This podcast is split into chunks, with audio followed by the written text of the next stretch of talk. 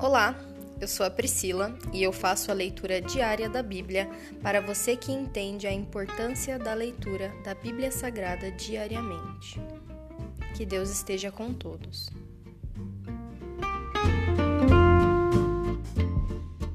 Aleluias.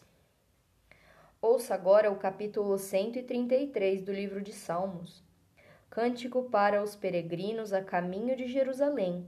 Salmo de Davi.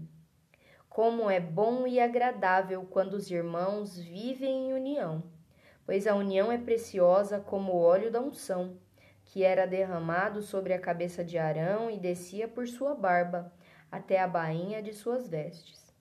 É revigorante como o orvalho do monte Hermon, que desce sobre os montes de Sião. Ali o Senhor pronuncia sua bênção e dá vida para sempre. Se encerra aqui o capítulo 133 do livro de Salmos.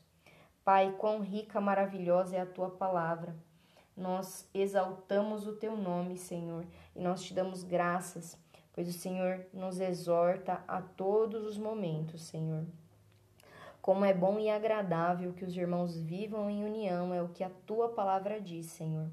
Que a gente venha a se esforçar, meu Pai, para se dar bem com os nossos irmãos e é genuinamente, não de uma forma em que eu olhe para a pessoa e diga assim, não, eu só tô suportando fulano porque Deus diz, não.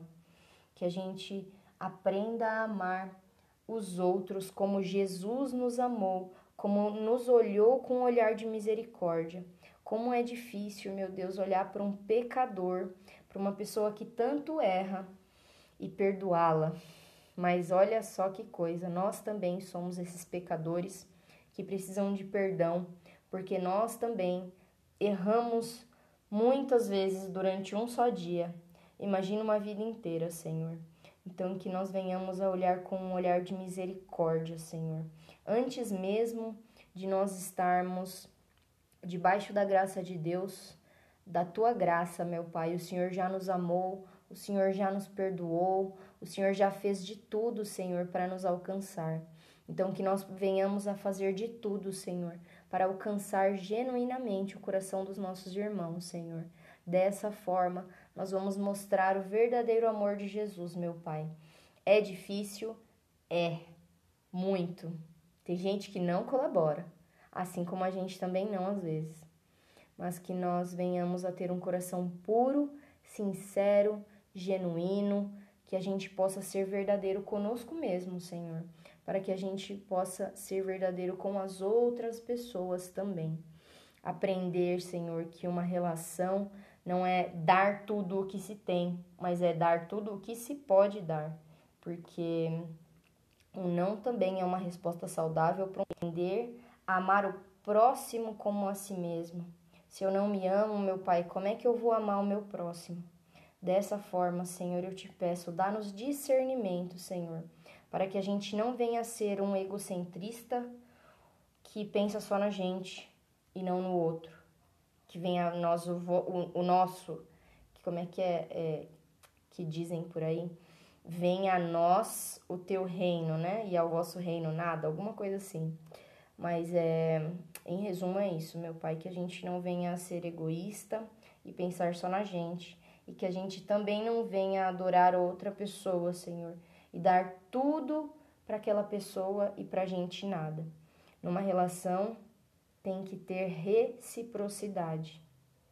É claro que a gente não vai dar amor esperando amor. O amor é uma coisa que se multiplica, meu Pai. Quando nós entregamos o nosso amor aos nossos irmãos, ele se multiplica. Assim como nós não entendemos quão profundo é o teu amor por nós, Senhor.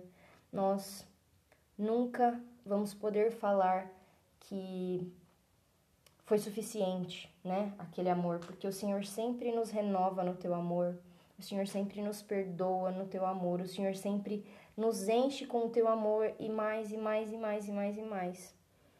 Então, que a gente não venha a deixar isso escasso na nossa vida mas que a gente venha receber o teu amor e transbordar o teu amor, transmitir o teu amor das nossas vidas para a vida dos nossos irmãos. Nós te amamos, meu Pai, nos alegramos em Ti, Senhor. Que festa, que maravilha é estar na Tua presença, Senhor. Muito obrigada. Em nome de Jesus, amém.